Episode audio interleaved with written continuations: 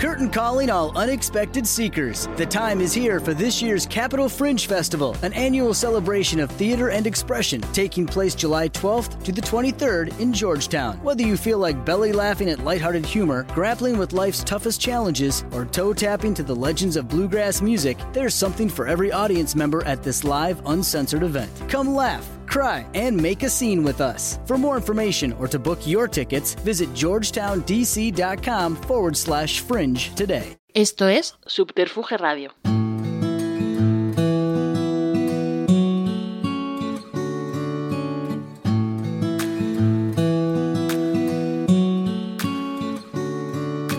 Hola, saludos de Juan de Dios Rodríguez y bienvenidos a Estudio 8. Llegamos al decimonoveno episodio de la segunda temporada y en total son 39 emisiones. Y los puedes escuchar en cualquier momento a través de la web de Subterfuge Radio, Evox, Apple Podcast, Spotify, Amazon, mi blog leyendaviva.blogspot.com o seguir a través de mis perfiles de Facebook y Twitter. Hoy contamos con la asistencia técnica de Natalia Hativa. La radio ha tenido siempre en nuestro país una presencia fundamental y cotidiana en la vida de los ciudadanos. Desde 1939 hasta el 79, gracias a las emisiones de la SER de Radio Popular, aunque sin carácter de cadena, como nos señaló Elsa González cuando vino Estudio 8 a contarnos cómo nació y se creó COPE, por otro lado, las públicas de Radio Nacional, Radio Cadena Española, la Cadena Azul de Radiodifusión, la red de emisoras del movimiento, que a partir de los gobiernos de Felipe González pasaría a denominarse Radio 1, 2, 3, 4 y 5, era la compañía de todos. Desde la transición, los sucesivos gobiernos de diferentes partidos fueron creando concursos públicos para ampliar el mapa de cobertura de la radio a través de emisoras FM. Entre otras cadenas aparecen Antena 3 de Radio, Radio 80, Onda Cero, Radio Blanca, entre otras que se irán conformando en diferentes cadenas y formatos junto a la posterior aparición de las emisoras autonómicas y municipales. Hoy nos vamos a detener en uno de los momentos más importantes de la historia de la radio privada en España en la segunda mitad del siglo XX.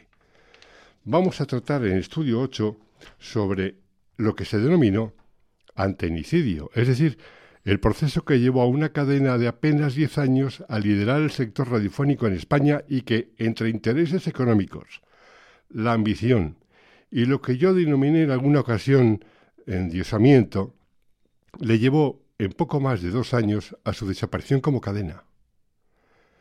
Las próximas semanas se van a cumplir 31 años del inicio de aquel proceso que vamos a recordar con José Ignacio Bert Moreno.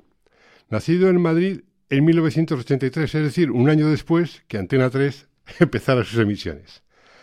Doctorado en Periodismo por la Universidad San Pablo CEU, por la tesis presentada el pasado 7 de marzo bajo el título El proyecto del Grupo Prisa en Antena 3 de Radio, 1992-1994, más allá del antenicidio, dirigida por los profesores Luis Núñez Ladebece y José María Legorburu. Bert Moreno ha trabajado o colaborado en La SER, El Confidencial, El Español, Intermedio, Sonda Cero, Popular Televisión, Es Radio, Non-Stop People, cadena de televisión de la que uno eh, tiene un recuerdo muy entrañable y que en su momento estuvo dirigida por esa pareja increíble que son Lorenzo y San José. 13 Televisión y desde 2019 en Telemadrid como parte del equipo de 120 minutos. Es autor de varias publicaciones sobre la radio. José Ignacio Ver, bienvenido a este rincón del podcast. ¿Qué tal? Muchas gracias. Nacido en 1983, pero el 30 de diciembre, ¿eh? que eso me gusta siempre mucho aclararlo para que la gente haga las cuentas de la edad y tal. Es muy importante, prácticamente ya en 1984. Sí, porque no es lo mismo eh, el 1 de enero, eh, es, que es un año y además eso influye luego en el colegio a la hora Sí, de... sí, tiene el largo historial, sí. bueno, pues él ha dedicado, eh, bueno, yo te tengo que dar las gracias por la tesis que has hecho porque has demostrado una forma de exponer eh, los acontecimientos como si hubiera sido un testigo privilegiado de cada uno de los momentos y eso es muy importante y muy difícil. Sí, y yo te agradezco sobre todo que la, que la hayas leído y que más con tanto cariño y tanta dedicación, porque después de, un trabajo de tanto tiempo tienes el, la duda casi existencial de si habrá alguien al otro lado que se, la, que se la lea y que los propios profesionales de la radio la hayáis acogido también, pues es eh, una cosa muy de agradecer. Efectivamente, claro, hombre, un poco lo que se intentaba desde el principio es eso, es decir, eh, tener una visión pues muy de claro, forzosamente desde fuera. Es decir, es que no. Cuando empieza Antena 3 no había nacido, cuando se produce el antenicidio pues tenía nueve años, ocho años. Eh, se trata de, bueno, sí, recoger todos eh, los hechos que pasaron en ese en esa época, en ese tiempo, sí, un poco, pues eh, casi levantar acta, ¿no? notarial de todo aquello sobre la premisa, yo creo, de que se, de que ha quedado un relato un poco simplificado, que eso es un poco lo que una de las, de las premisas sobre lo que se, se construye la, la, tesis y que un poco da origen a la tesis. Es que profundizar en cada uno de los momentos y circunstancias personales y profesionales y empresariales de aquellos acontecimientos hubiera sido imposible. Es imposible. Ni los propios autores te podrían explicar cada uno de los pasos y momentos, independientemente de todas las entrevistas que has realizado, de toda la documentación que has aportado. En fin, vamos a ir hablando en los próximos minutos, en la próxima hora, de todo ello. Por cierto, con esa edad, cuando se produce el antenicidio, ¿tú habías sido entonces a los 5 o 6 años oyente del bus del cole de Radio 80 de José Luis Arriaza? No, no, no, no, yo tengo recuerdos de la radio bastante antiguos, pero quizá, quizá no tantos. lo más antiguo que yo recuerdo de la radio que debía ser finales de los años 80, una cosa así. Recuerdo eh, una huelga de autobuses escolares que hubo, con lo cual empecé a ir al colegio en coche esos días. Y recuerdo a Doña María, a Luis Figueroa Ferretti. A Luis Figueroa Ferretti. Ese, yo creo que ese es el recuerdo de radio más antiguo que tengo. ¿Qué te lleva a realizar ese estudio? Pues bueno, yo tenía ganas de hacer algo relacionado con, Antena 3, pero al final sí que te das cuenta que la, en un primer momento, hace muchos, muchos años, sí que me planteaba incluso hacer la historia entera de, Antena 3, no como tesis doctoral, sino bueno, incluso tenía la, idea de hacerlo en forma de libro. Claro, al final, conforme pasa el tiempo, te das cuenta que la historia entera de Antena 3 pues ya la va a hacer alguien por ti. De hecho, existe una tesis eh, doctoral de otra compañera que traza un poco la, historia general. Y te das cuenta que el gran elemento que falta por estudiar y que es apasionante estudiarlo son los dos años de, prisa. Decíamos antes lo de la idea simplificada, ¿no? Eh, lo que pasó es, evidente, es decir, nadie va a negar que, mm, prisa entra en la propiedad la gestión de Antena 3 Radio y que, y que eso se traduce en que Antena 3 se acaba. Lo que pasa es que eh, yo creo que la gente que no lo vivimos, bueno, incluso la gente que lo vivió porque se le ha olvidado, lo que tiende a entender es que fue algo inmediato, que en el mismo acto se hace con Antena 3 y la cierra. Y pasan dos años, que es verdad que dos años no es mucho tiempo, pero en eh, términos de temporadas radiofónicas, oye, pues son dos cursos enteros, dos parrillas enteras. El segundo es dudoso que sea entero porque es verdad que es más complicado. Pero bueno, en origen al menos la idea era dos temporadas enteras, que Antena 3 existió como cadena del, grupo Prisa, no formalmente porque seguía siendo Inversiones Godó, todo, aquel rollo empresarial, pero para entendernos, para entendernos, existió dos años como una cadena de radio del grupo Prisa. Que Prisa tuvo dos años Antena 3 y la cadena ser al mismo tiempo. Algo hiper chocante en aquel, en aquel tiempo pero bueno, que hoy es el día a día en la televisión con los grupos Mediaset y, y A3 Media. Por todos esos elementos, a mí me parecía que eran dos años muy interesantes que no se habían estudiado. Empiezas analizando la entrada de prisa, efectivamente, mejor dicho, del país, en la SER. Es a partir de 1978 cuando la SER no sabe reaccionar, antes lo comentábamos a micrófono cerrado, a una serie de cambios que se avecinan, estamos hablando 7-8 de la transición, y estos son los orígenes un poco de lo que vamos a explicar a continuación.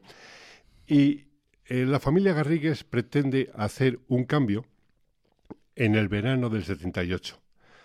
No se puede llevar a cabo, los Fontán se niegan, Eugenio, director general, y Antonio Fontán, presidente del Senado, entonces se niegan, ponen pegas y al final se produce la entrada de Polanco a través del país en la SER en el año 84 a raíz del fallecimiento de Gómez Mira, uno de los accionistas minoritarios del grupo, del grupo de la SER, porque tenía una pequeña parte que los hijos no iban a utilizar. Entonces se le ofrecen, Ramón Varela y Joaquín Tena Arregui le ofrecen a Polanco esas acciones de Gómez Mira.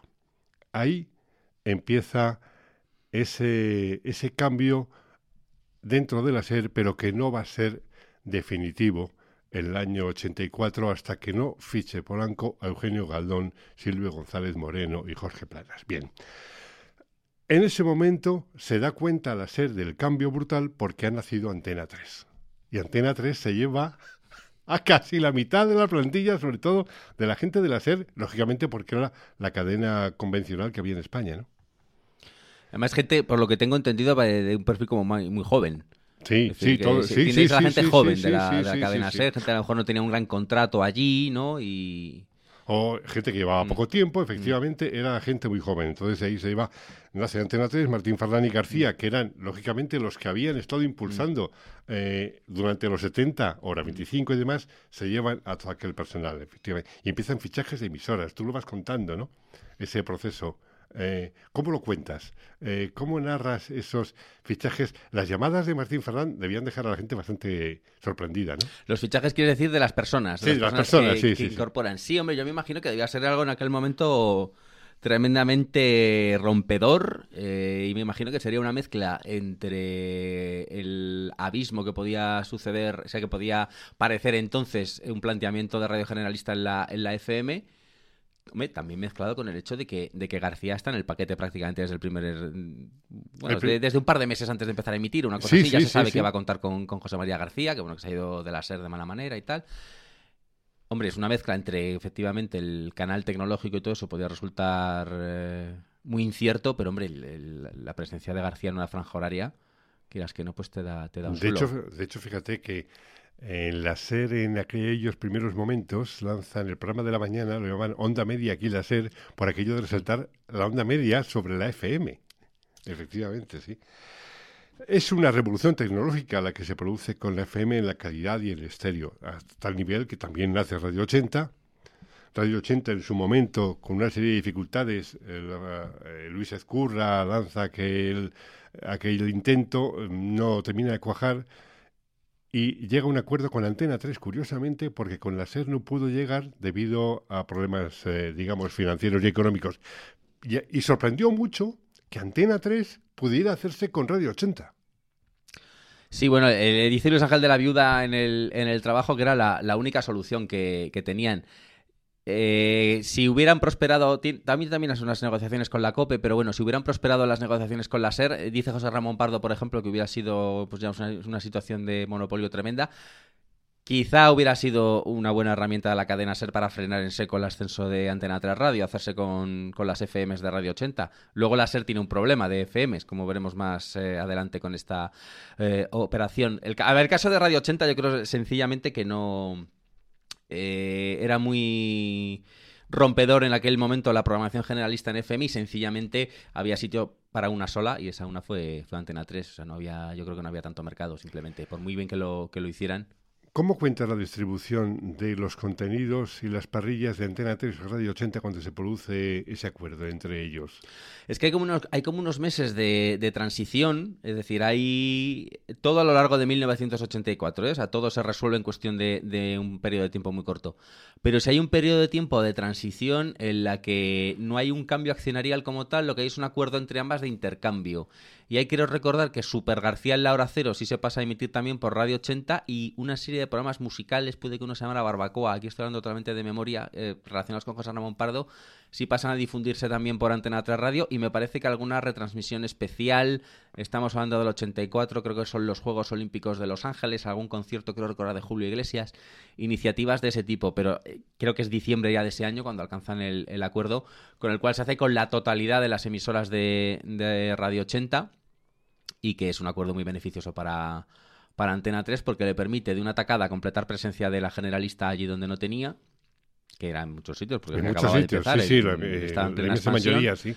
Claro, que eh, el número de, emisoras lo que te pasa es que, claro, todo el mundo intenta estar en las mismas ciudades. Entonces, aunque es verdad que ganas, también mm, notas que te sobran alguna. Entonces, con esas que sobra, puedes montar, en cuestión de dos años, tienes la generalista y la, y la musical. Y, y cuando Radio 80 se transforma en Radio 80 Serie Oro, eso sí que tengo un recuerdo también lejano de los jingles de Radio 80 Serie Oro. Sí. Eh, yo creo que es un que es un pelotazo y es una yo creo que es, que es una fórmula que no está exactamente reproducida en la radio de hoy y creo que, no sé, si yo fuera empresario de la comunicación y de la radio, yo creo que, es verdad que está los 40 Classic, está Melodía FM, pero yo creo que hay que habría hueco para una cadena musical de oldies, oldies puros, cuando, a lo mejor incluido canciones de los años 50, a lo mejor. Yo creo que con la pirámide de población española yo creo que eso puede tener que Hoy en día hay, sí, sí, no, no, más que una pirámide es un rombo. Efectivamente, parece que es una pirámide que le han puesto boca abajo.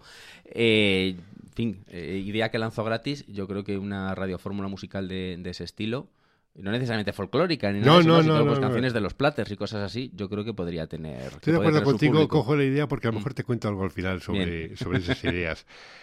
Hay un momento muy eh, importante en esa década de los 80 que va a dar paso a lo que viene después. Me refiero, Luis del Olmo es líder, la serie experimenta los formatos que te he comentado antes, pero hay un fenómeno que arranca de forma tremenda, rotunda, y que va a revolucionar la radio en las mañanas, y es el fenómeno Antonio Herrero. Fenómeno Antonio Herrero, que no es en primer momento la primera apuesta que tiene Antena 3 para, para el formato, que siempre se llama el primero de la mañana. Quiero recordar que lo arranca Miguel Ángel Nieto, eh, durante unos meses lo presenta Luis Herrero en 1983, pero quiero recordar que Herrero no llega, me parece que hasta la 85-86, me parece. Y de hecho, bueno, pues eso, el perfil de, Antonio Herrero ya era muy combativo en, la emisora de Antena 3 de, de, Madrid. Se cuenta ese episodio que tiene con el despacho de Tierno Galván, que cuenta Luis Herrero en su, en su, en su libro. También se cuenta que García veía muy claro que la mañana tenía que ir para, para Antonio Herrero y es eh, efectivamente una, yo creo que, a ver, visto, ya te digo, visto desde que no lo vivió, ¿vale? El que hace, mira todo por el retrovisor, que un poco eh, creo que da paso a la radio editorializante a la que ya estamos acostumbrados por la mañana, eso por un lado, y por otro, eh, obliga a que la radio empiece antes. Antes no estaba muy claramente diferenciado el informativo matinal. Empezaba a las 8. la información empezaba a las 8. matinal ser, incluso eh, Onda Cero, la primera época Luis del Olmo tiene el, al día. Y es el primero de la mañana el que, el que impone que el gran, poco a poco, que el gran bloque de la mañana empieza a las 6. Sí, el comunicador de la mañana está a las 6. Hasta mitad de los 80 no se produce mm. efectivamente con la quizá con la presencia de Antonio Herrero el adelantar. De hecho, a continuación es Luis Olmo quien también adelanta a las 7. Luego, y Iñaki también le va recogiendo exactamente, eso es. Madrugan más. Se produce Antonio Herrero es tal fenómeno que García lo que pretendía era que la programación de Antena 3 tuviera su fuerza, la fuerza de la polémica, la fuerza de la denuncia, eh, mirando a diestro y siniestro. Y ese es el papel que juega Antonio Herrero y que el resto de emisoras no sabe ver, ¿no? Y al margen de esos aspectos formales, yo creo que en esa filosofía de García influye una idea que, que a día de hoy sigue, sigue estando vigente, que es que está bien tener unos deportes que tiren por la noche, pero tienes que tener, o sea, tienes que tener una mañana que tire. Y tenemos ejemplos recientes. Eh, los deportes están, están bien y fidelizan, pero la combinación perfecta es mm, o sea, no puedes tener la mañana, la mañana floja. Exactamente. Puedes, puedes, permitirte flojear en otras franjas, pero la, locomotora tiene que ser siempre la franja de mañana. Yo creo que García lo tenía claro por, lo tenía claro por ahí. Y sí que, evidentemente, en, pleno boom sociológico de José María García, era lógico pensar que la fórmula la trasladaba a la, a la mañana. Esto ya es totalmente hipotético, pero creo que incluso el propio José María García le hubiera gustado en algún momento hacer él la mañana generalista. Me malicio. Hasta aquí hemos hecho un poco los orígenes de, lo que nos va a llevar ahora a la cuestión. Eh, social y políticamente estamos en unos momentos en los que hay guerras internas del poder, denuncias de corrupción, en el gobierno, los GAL, la financiación del PSOE, la llegada de Andar desde Valladolid, los enfrentamientos y denuncias de Antonio Herrero, el declive del felipismo, Vaya caldo de cultivo en aquel, en aquel teatro, ¿verdad? A ver, yo creo, si te, si te fijas, que el, eh, todo el ambiente en ebullición de la transición, eh, que es político, entre finales de los 70 y, bueno, el, final de la transición ya sabes que es una polémica, nunca sabes cuándo... cada, cada vez más se tiene hasta en el 82, bueno, démoslo por bueno.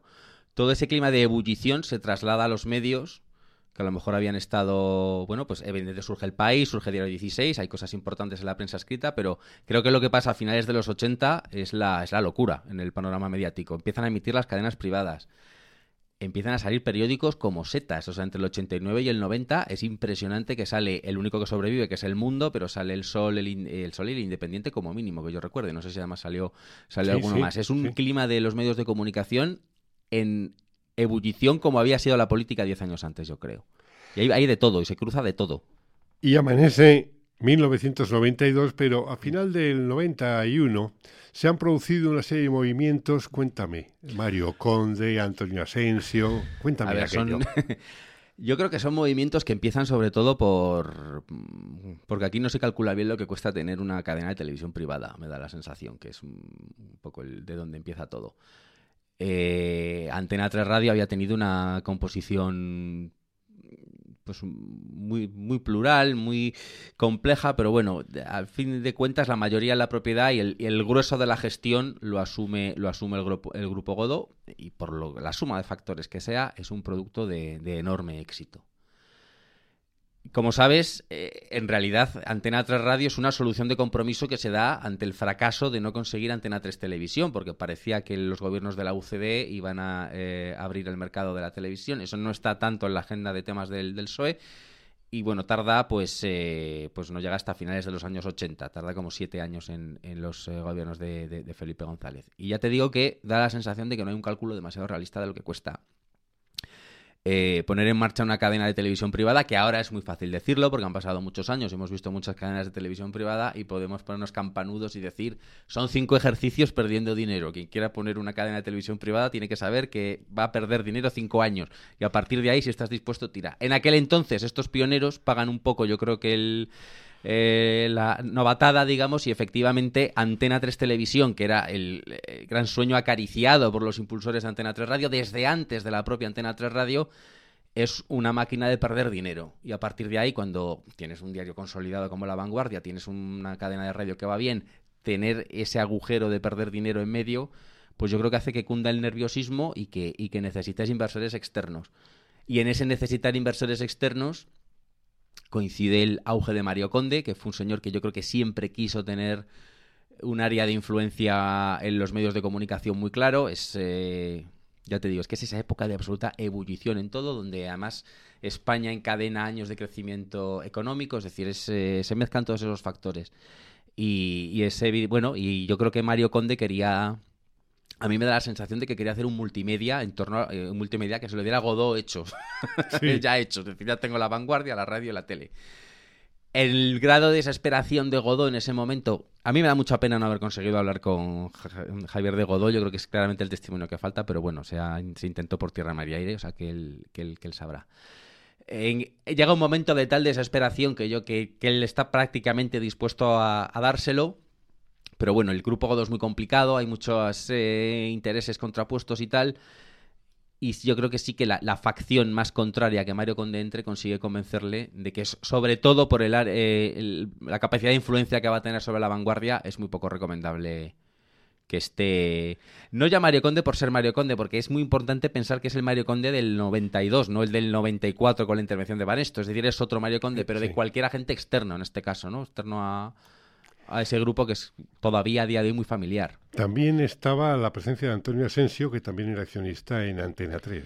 Antonio Asensio era accionista original de Antena 3 Radio, lo que pasa es que no tarda mucho en, desligarse, es de los primeros que se desliga y juega un papel fundamental, por cierto, por su buena relación con José María García, en que García forme parte de, Antena 3 Radio y su reaparición en todo este entramado, digamos, tiene que ver eh, por la vía de la televisión porque es al final quien, quien se acaba haciendo quien se acaba haciendo con Antena 3 eh, Televisión. Eh, Mario Conde, cuando no consigue ese acuerdo que parecía hecho con el grupo Godó para quedarse con el grupo multimedia ya, ya hecho, decide por su cuenta hacerse con la, con la televisión y hace una, una operación de estas... Eh, Ernesto Kaiser lo define como un takeover al estilo Wall Street, no sé qué, no me acuerdo qué, expresión utiliza, pero lo cierto es que se es que consigue del, con Asensio y que en aquel entonces está asociado en España con Rupert Murdoch. Es que Asensio, en ese momento, perdona, Asensio eh, había salido desengañado por un intento de tener un canal de televisión que no le concede el gobierno. Sí, Asensio es de los pocos, de hecho, que se queda sin canal de televisión. Eh, Cablevisión Canal 1 podía ser algo así, no me, no me acuerdo Univisión Canal 1. No me acuerdo del exactamente el nombre comercial, pero efectivamente eh, tenía un proyecto, creo recordar que con Murdoch, si no me falla la memoria, y creo que es el único de cierto peso que cae eliminado en el. Sí, convocan tres y dan Me parece que eran, que eran cuatro postulantes para tres licencias y creo que es él que se queda sin, sin licencia. Y de hecho que, en aquel momento estaba intentando entrar en, en Es el caldo de cultivo en el que se fuerza la situación en el, en el verano del 92. Título casi para una película de 50 años. Verano del 92. Vaya verano, porque con ese caldo de cultivo que tú has estado exponiendo, se produce unos intentos, o bueno, realmente, no, unos cambios en la estructura del Consejo de Administración y Accionarial de Antena 3 Radio. Sí, la verdad es que tormentoso es, quedarse poco, es, quedarse corto en la descripción de, en la descripción de aquello. Efectivamente hay pues hay una situación muy, muy enconada en que pues, cada uno con sus razones y cada uno tendría razón en su manera de verlo. Eh, pues hay un enfrentamiento bastante abierto entre la propiedad de Antena 3 Radio, para entendernos eh, el Conde de Godó, y la gestión de Antena 3 Radio, que es eh, Manuel Martín Ferrán, y los grandes comunicadores de la cadena que están eh, singular, bueno, están en líneas generales alineados con, Manuel Martín Ferrán. Posiblemente. Que, también ellos eran accionistas. Eran accionistas a pequeña escala. Eran accionistas a, pequeña escala. Pero en ese sentido, la, propiedad, el porcentaje ¿Por qué crees que tú que se produce? Yo tengo mi criterio, mm. pero olvídate de mi criterio. Mm. ¿Por qué crees tú que se produce el hecho de que la minoría intenta echar, y lo consigue de hecho durante una serie de horas, unos días, sí. Eh, durante unos días, a la propiedad mayoritaria.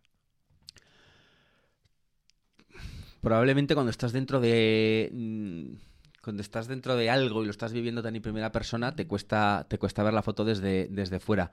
Cometieron el error de. A ver, ellos con toda legitimidad se creían dueños del éxito de Antena 3 y eso es, indiscutible. sí, sí, de hecho. De Antena 3 era de ellos, de los comunicadores y de Martín Ferrán, que, sería, un señor con sus cosas criticables en la, en la gestión, a lo mejor una manera a veces un poco sui generis de hacer las cosas, pero la idea de radio que tenía en la cabeza y la idea de, radio que lleva a los receptores, digamos, y a los eh, oídos de los oyentes eh, fue una fórmula de éxito impecable y eran legítimos eh, responsables de ese éxito y así se, sentían. Yo creo que, veían con mejores ojos, eh, a lo mejor veían con mejores ojos la llegada de, de Mario Conde o había ahí una serie de, resquemores con, con, toda la dirección del Grupo Godo que está más ligada al diario La Vanguardia.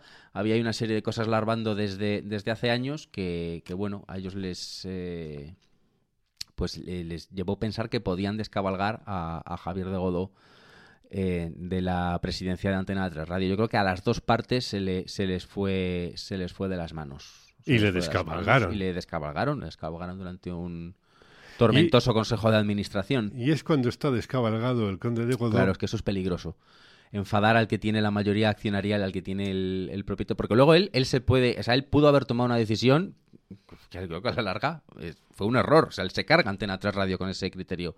Lo que pasa es que, claro, es, muy arriesgado enfadar al señor que tiene la mayoría accionarial porque puede actuar movido por el enfado y moverse en todas direcciones. Y, descuelga el teléfono y llama al máximo rival. Y llama al, al máximo rival que ya previamente eh, le ha dejado saber vía mensajeros que, están, que están receptivos a llegar a un acuerdo, porque en ese momento la cadena SER también está eh, inmersa en un proceso de, expansión. Más bien, está como tanteando el mercado a ver por dónde puede iniciar ese proceso de, ese proceso de expansión que para ellos es, vital porque tienen, tienen un problema, que es que precisamente el éxito de Antena 3 certifica que la radio va a ir por la FM y ellos tienen poca FM y la poca que tienen la tienen copada con el criterio de, la época con musical. Eso es, efectivamente.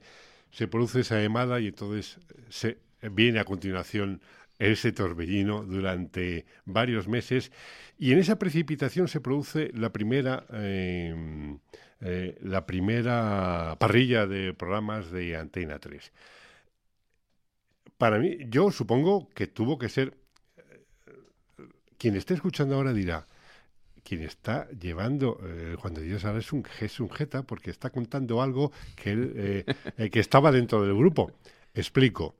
Cuando pasan estos acontecimientos, yo estoy dirigiendo una emisora que se llama Radio Albacete, que estaba a punto de cumplir 60 años, y lo veíamos los directores de emisoras desde fuera, de lejos, teníamos información de los comités que nos comentaban eh, mensualmente o cuando pasaba algo muy gordo, pues como por ejemplo las cintas de Venegas y demás, nos llegaban a los directores, pero vamos a ver, no teníamos ni información de la gestión ni lo que estaba pasando. Entonces, lógicamente, quiero decir, eh, hago esta salvaguardia para que no digan, pero este de qué va, si no sabía nada. Yo me entero de muchas cosas cuando vuelvo, cuando vuelvo a Madrid a la dirección de comunicación de, la radio, entonces ya sí te enteras de cosas, pero no las he vivido. Por lo tanto, una vez hecha esta salvedad, continúa. Yo tampoco, yo tampoco las he, las he, las he vivido, pero las he estudiado a, posteriori.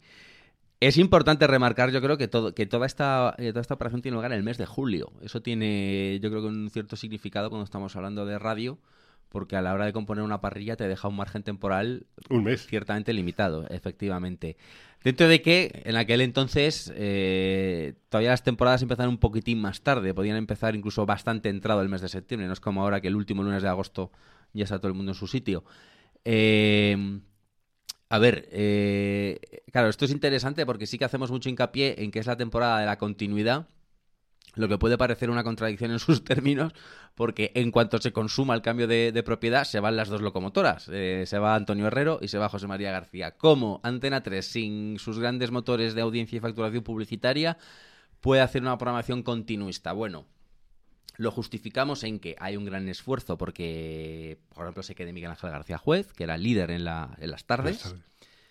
Se da un puesto directivo, además, es decir, se intenta que, esté a gusto hay un gran esfuerzo económico incluso, porque se quede Javier Ares y se quede la mayor parte del equipo de deportes que ha acompañado a García durante toda la década, y se intenta que Ares le haga la competencia a García, que una persona de García sea quien se enfrente a García desde la posición que hereda de líder desde los postes de, de Antena 3, se queda el hueco el primero de la mañana que es muy complicado de llenar, Luis Herrero ha reconocido en su libro sobre Antonio Herrero que él recibe una oferta formal. Bueno, está.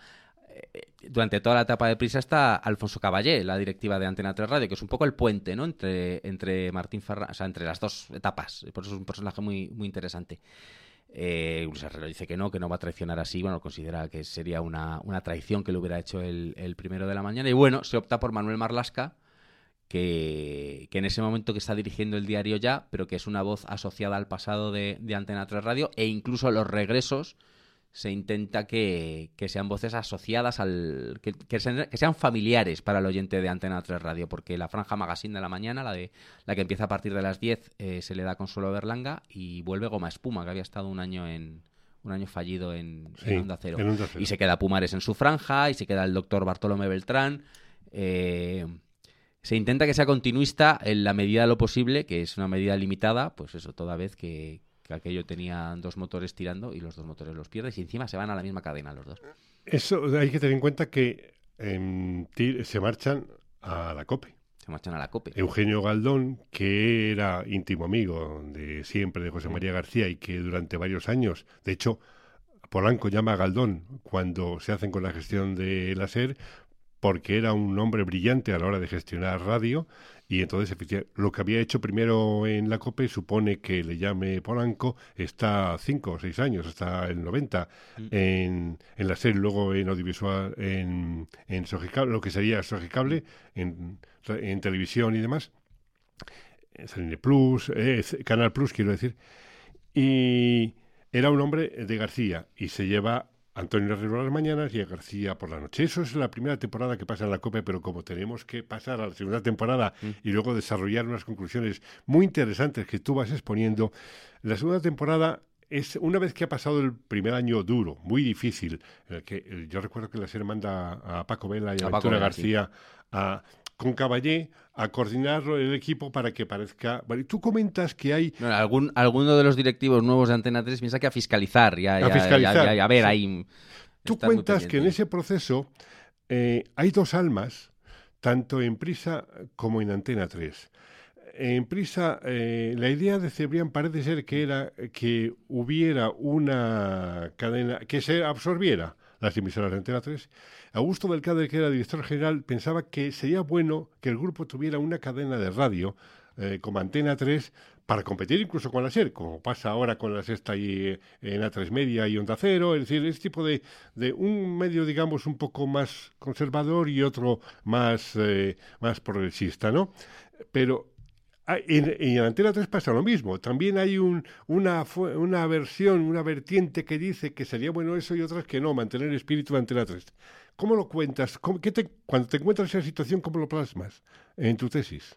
Es, es, la parte más complicada, porque ahí tienes que, que jugar mucho con eh, el cotejo de los distintos testimonios.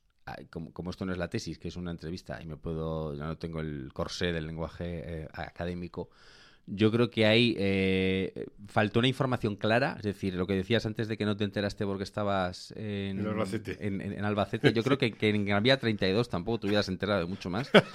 Me da la sensación, eh, y creo que nadie decía demasiado en voz alta cuál era la idea, y ahí todo funcionaba mucho con sobreentendidos. Pero que nombran un consejero delegado. Tú llegas de consejero delegado a una empresa y la tienes que levantar, que es Juan María Sáenz, que viene sí. de, del grupo de GDM, la comercializadora sí. y tal la tienes que levantar y tienes que, intentar aquello. Yo, a mí me da la sensación que Del Cader está, está por ahí. Era que era, la radio líder. O sea, ellos acaban de llegar a la, a la, radio líder y efectivamente pues era, pues era muy difícil. Y creo que sí que hay dos almas ahí en permanente conflicto, en permanente tira y, afloja y que incluso se dan eh, pasos atrás después de haber ido adelante, ¿no? Yo creo que lo que luego termina siendo Unión Radio está prácticamente perfilado el primer año y que al final al propio Polanco eh, Godó le pide un poco, le pide un año más por lo menos y tal, yo creo que ahí se echan, se echan atrás y hay como una segunda oportunidad. Y siempre todo en constante tensión y en enfrentamiento permanente con, con aquellos que querían que la absorción fuera lo más rápida posible, aunque a mí me da la sensación que tampoco verbalizaban no, porque... Eh, ese deseo claramente y que, y que ahí todo el mundo se movió un poco sobre sobreentendidos, pero eso evidentemente no lo tengo totalmente. Ah, o sea, es una intuición. Por eso eh, no pero parece... esa intuición tiene una base eh, cierta y es que la segunda temporada, cuando se apuesta por, por Concha García Capoy en las mañanas, hombre, pues está, muy seria. Estás dando un mensaje de que eso va en serio. De, de que, que, eso va en serio, sí, sí, que, es que una se... apuesta, y que es una apuesta muy, muy seria. Porque pues efectivamente eh, pones a Concha García Campoy no en la primerísima hora de la mañana, que el primero de la mañana lo tiene Hilario Pino, que en aquel Sí. entonces... Ojo, es- que Hilario Pino también era sí, una venía de Telemadrid y ¿eh? tal, pero Sí, había sí. sido un boom en Telemadrid, como se hacían los informativos en, aquella época. Hilario Pino tenía en aquel entonces mucha proyección, eh, quizá pues no como, como un elemento que en ese momento te fuera a dar oyentes, pero sí como una figura que había que tener porque iba a tener De mucho, respeto, sí, mucho sí. re- recorrido. Y Concha García Campoy, que viene de prácticamente inventar la radio de los fines de semana en la Exacto, cadena 6, y que, ojo, es la primera mujer que se pone en...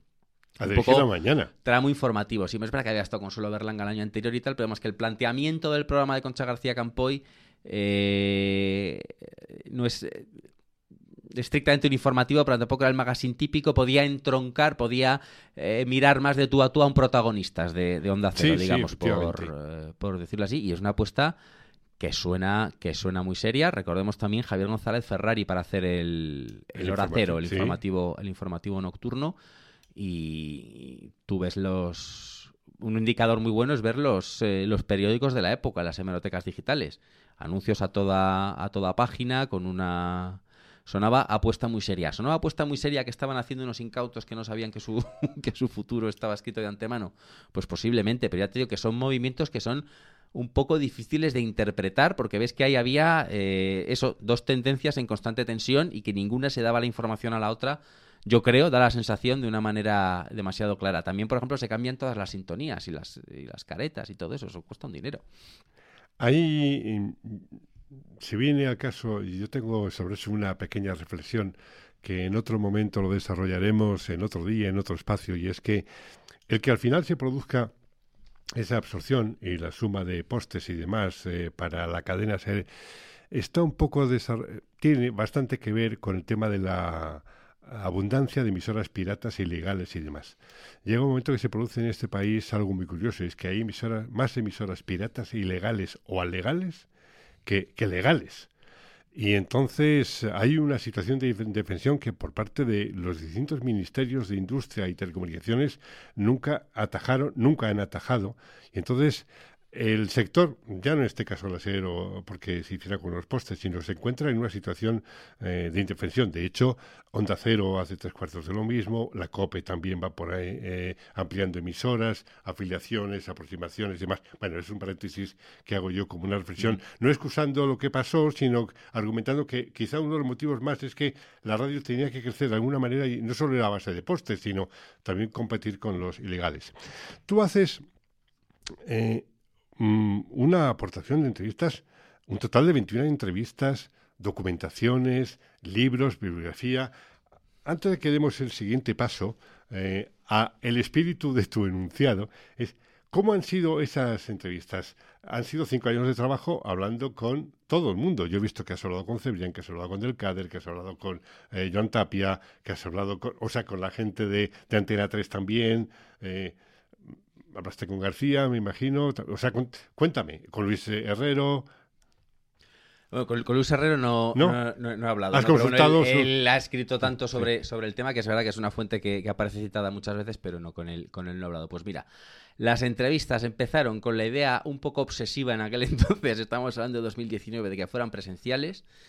Y ahí hablo en un primer momento con, con Juan Marisain, que es el. Hablo con los dos eh, responsables realmente de Antena 3 de la, de la época. Es verdad que tenían cargos distintos, porque uno era consejero delegado y otro recordar que director general, pero en la práctica las funciones a mí me da la sensación de que eran las mismas. Juan Marisain, de la temporada 92-93, y Eduardo Alcalde, en la última, la 93-94. O sea, que hablo con los principales directivos de la época. Con Augusto Elcader, que es una enciclopedia de radio y que se acuerda de todo. Sí pues hablo, sí, sí, es verdad. Sí, sí, es verdad. y hablo con, pues con Consuelo Sánchez Vicente, también con personas, eh, pues eso, muy, muy ligadas desde las dos, desde las dos vías. ¿Has notado eh, entrega, ganas de contar, eh, muchos secretos? ¿Qué te has encontrado? Pues son muchas personas y, cada una cada una tiene un poco su, su, su enfoque. Te iba a decir lo de presencial luego esa eh, obsesión termina con la pandemia. Yo creo que, piensas, es que creo que voy a avanzar más si propongo fórmulas telemáticas, llamadas, videollamadas y tal y eso yo creo que permitió permitió acceder a más a más gente hombre sin quien se dejaba presencial eh, presencial. Había una a ver hay una idea que se que se eh, que se repite mucho y es que no se acuerdan de las cosas claro porque tú vas ahí con una batería de preguntas súper concretas de la reunión del día tal eh, pasó cual y dices claro es que yo lo he vivido pero tú te tú te lo sabes mejor porque lo acabas de mm, de leer o de, o de estudiar y yo no mi último contacto con esto fue hace 30 años esa situación se daba bastante, bastante frecuentemente. Pero luego también te encuentras Carlos Alsina, por ejemplo, se acuerda de todo.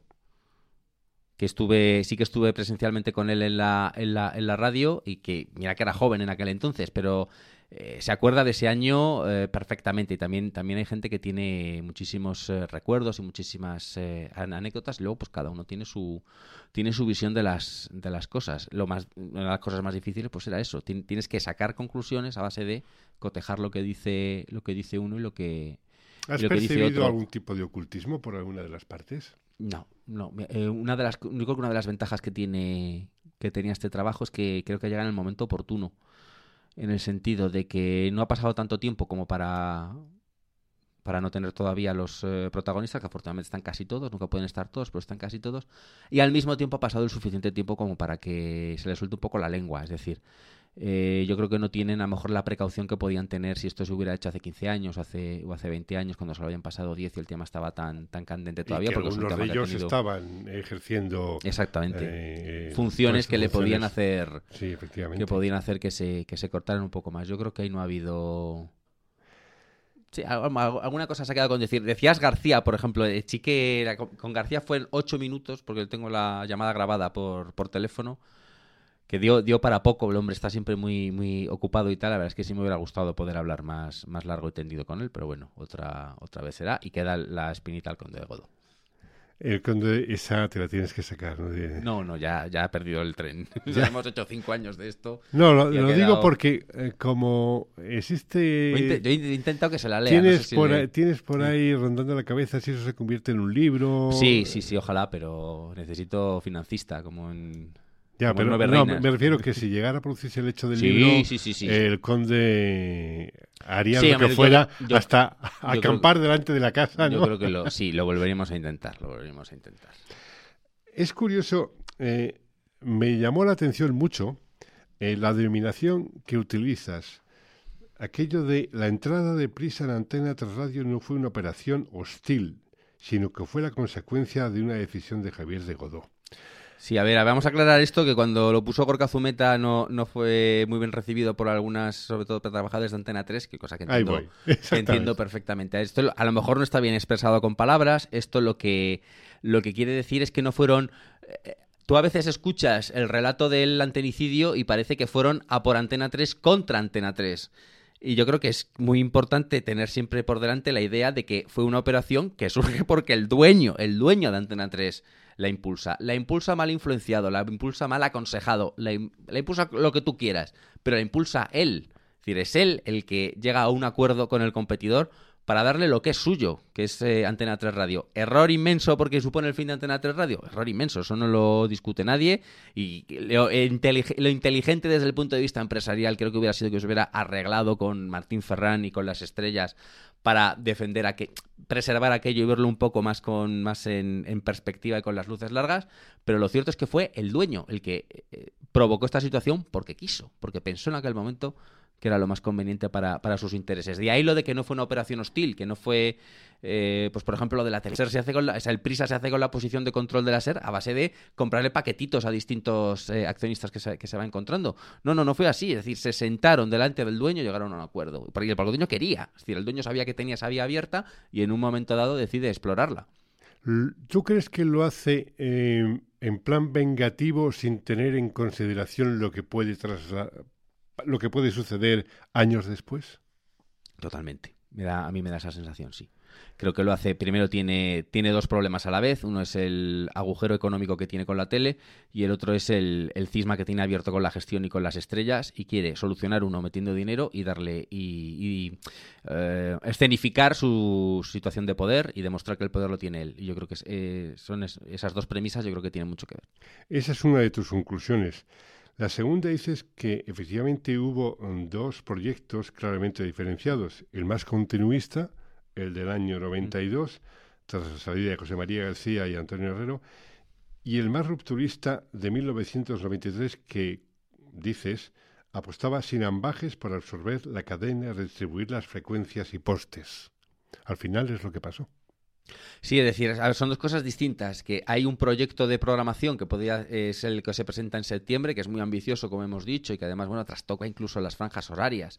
Se intenta que, el informativo nocturno compita con el deporte y el deporte pasarlo a la hora del informativo nocturno, pero que eso no se puede desarrollar apenas porque se acelera el, digamos, ganan el pulso los que querían la, absorción rápida y, y no es un curso radiofónico normal, porque en, eh, en el mes de, febrero, que no es ni la mitad de la temporada, ya empieza aquello a, acelerarse. Desaparece la producción deportiva, por ejemplo. Es decir, eh, la última temporada es más un planteamiento, un planteamiento muy interesante, que luego el, desarrollo que es muy accidentado, tan accidentado que termina con... Un ejemplo que tú cuentas es lo de la taberna mágica, cuando Javier Ares mm. adelanta el programa para no competir con José Ramón de la Morena, porque entonces la serie estaba muy pendiente para desbancar a José María García del liderazgo de la noche. Sí, pensaba que esos pocos oyentes que le pudieran quedar a, Javier Ares en esa, en esa hora, eh, bueno, pensaba, si no se han ido con García ya no se van a ir, con lo cual cambiémosle la hora, que, que escuchen a Ares un poquito antes, y si sobreviven como oyentes de radio en esa franja,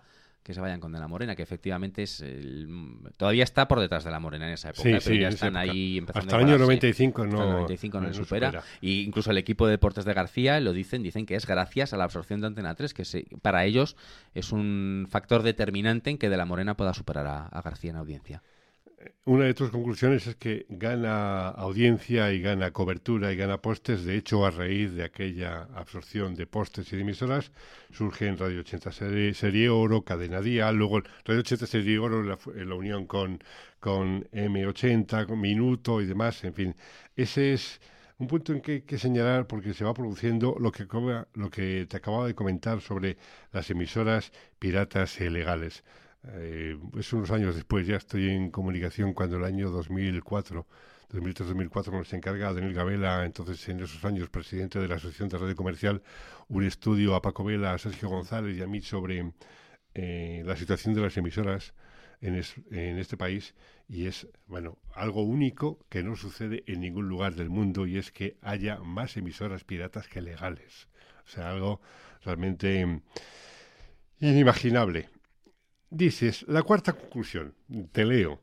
Sí, lémela porque... El grupo Godó se difumina, pierde su carácter y su influencia nacional. Entonces, yo, fíjate, leyendo aquello, he llegado a una conclusión, digo, en aquel momento sí, efectivamente, mm. pierde toda esa influencia y magnitud, pero curiosamente en los últimos años, fíjate, dentro a lo mejor quizá del proceso, la vanguardia se ha convertido en un medio de referencia en el resto de España a la hora de contemplarlo de, un de una forma, de un modo un tanto menos activo, ¿no? Menos proactivo, ¿no? Eh, ¿Cómo, cómo evaluas tú la, la pérdida de fuerza que tuvo Godó en la radio? La intenta compensar con el periódico, pero no tanto. No tanto. Eh, la Vanguardia siempre va a ser el periódico no editado en Madrid más influyente en el conjunto de España, pero es incomparable a la influencia que tenía teniendo la primera cadena de televisión privada en emitir en España y la cadena de radio que llega a ser líder. Incomparable. Si al final el periódico, periódicos leemos cuatro gatos para empezar y, para continuar. Eh, la vanguardia en Cataluña tiene una enorme influencia y, insisto, siempre será el, diario no madrileño más influyente en Madrid. Sí. Pero, pero ya. Pero ya.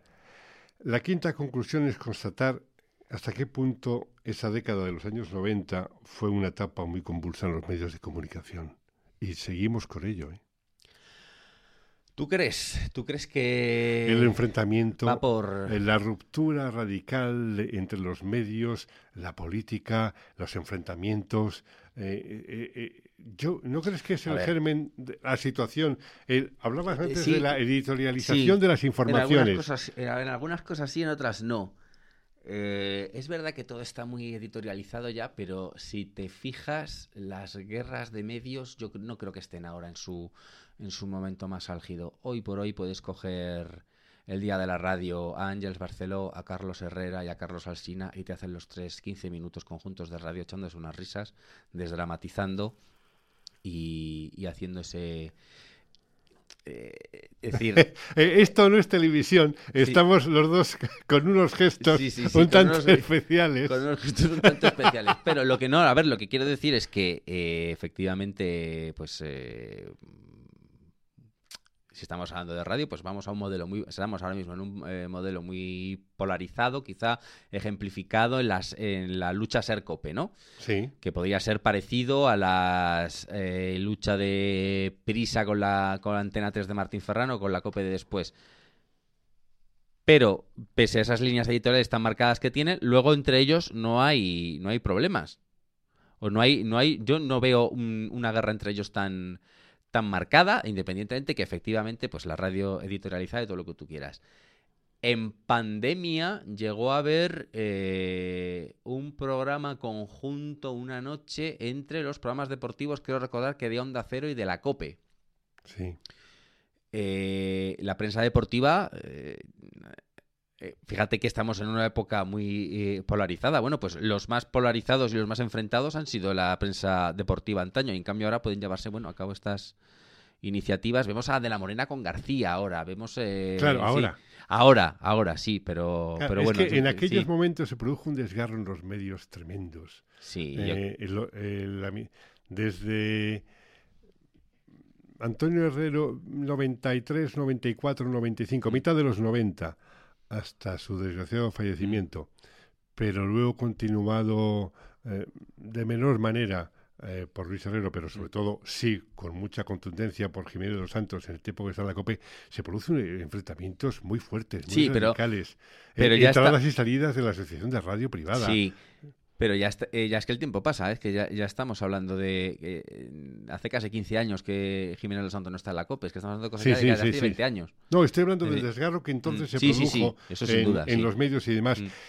Y que eso ha llevado a que como estamos comentando, se editorialicen las informaciones. Yo hace poco comentaba. Bueno, a ver, hasta un becario se pone ante el micrófono y te editorializan el titular. Y dices, pero bueno. Bueno, yo, yo me refería más bien a, que por costumbre, por ejemplo, pues a, a las horas en punto no tanto las informaciones, ¿eh? sino que a las horas en punto el comunicador hace un monólogo de que no editorial, por cierto, que es cuando tiene identidad de nombre y apellido y de persona no es editorial, que eso es cuando es la opinión del medio, importante, importante marcarlo, pero un monólogo de opinión del comunicador, que esa estructura que ya damos como muy natural, eh, viene con, a eso me refería con radio editorializante, no luego que las informaciones estén editorializadas, que yo creo que las radios suelen diferenciar la opinión del comunicador que luego las informaciones que dan los redactores, diría todavía. En cualquier caso, eso es, hombre, es evidente que tiene que haber, mm, no todos, eh, no todos pensamos igual y los medios son empresas y efectivamente cada, eh, cada empresa tiene su forma de vivir, su forma de pensar y sus mm. criterios eh, políticos, profesionales y sus tendencias, lógicamente. Dios nos libre de que eso desaparezca, porque entonces ya volveríamos a, la, al, parte. al parte de Radio Nacional. ¿no? Yo quiero terminar, hablas de tres líneas finales de investigación y te refieres a las dimensiones del mercado publicitario y haces una reflexión sobre que el mercado publicitario no da para más de tres cadenas privadas, mm, cuatro, estrechando mucho. Yo creo que tres grandes y a lo mejor una cuarta un poquito menor, así más ágil, menos grande. Cero, porque mm.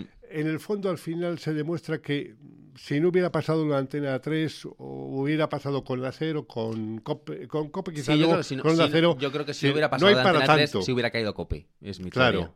Cope está muy mal en el año 92. Eh, no es la parodia del grupo Risa cuando pone a García en quiebra técnica, pero casi, es decir, eh, ha perdido a Luz del Olmo y está en una situación muy endeble. Tiene a Carlos Sánchez por las tardes y poco que, bueno, que pasa a ser segunda, por medio de la juez. Él se lo comentaba cuando estuvo aquí, efectivamente. Está en una situación muy, muy delicada. Yo creo que si no se hubiera pasado todo esto, la que se cae es Cope y hubiéramos pasado a un esquema ser antena 3 onda 0. Porque tú crees que este país no da más que para tres cadenas, independientemente de lo que haya luego a nivel local. me limito a constatarlo.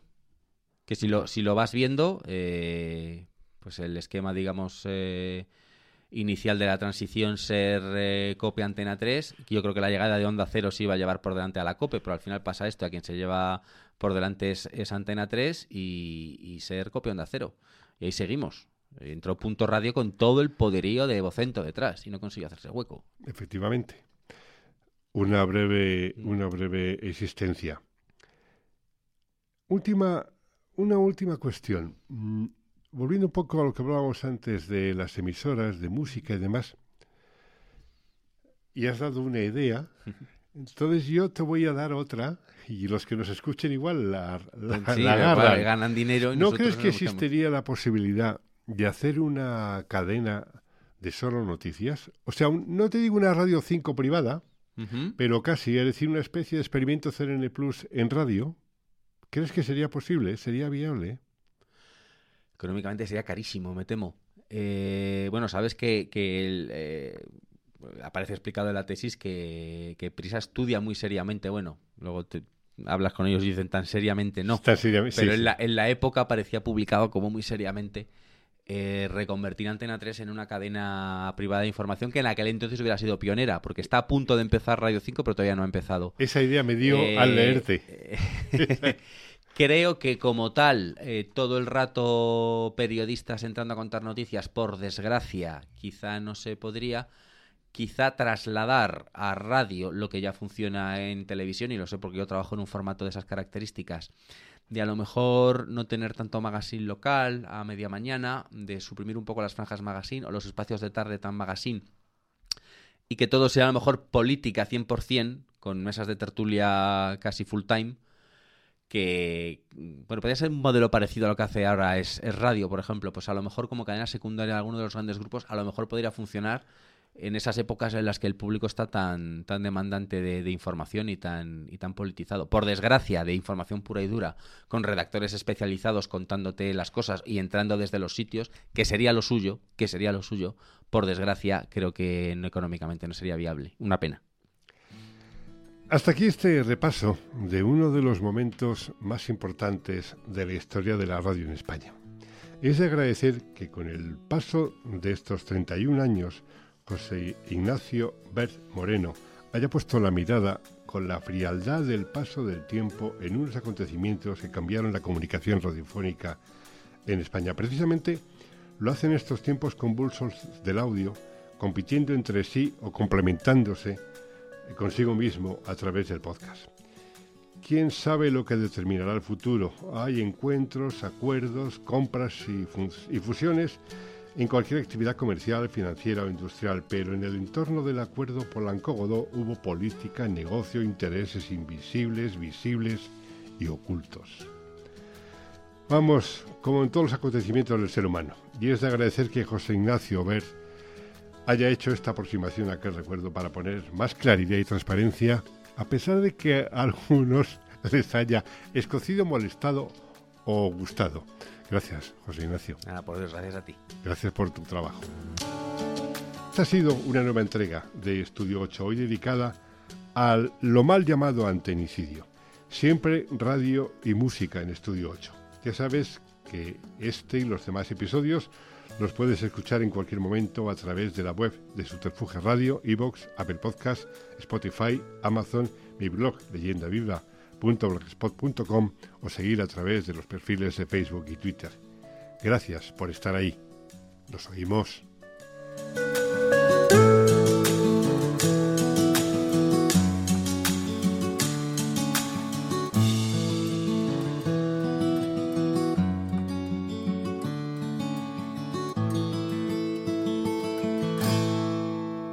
Esto es Subterfuge Radio.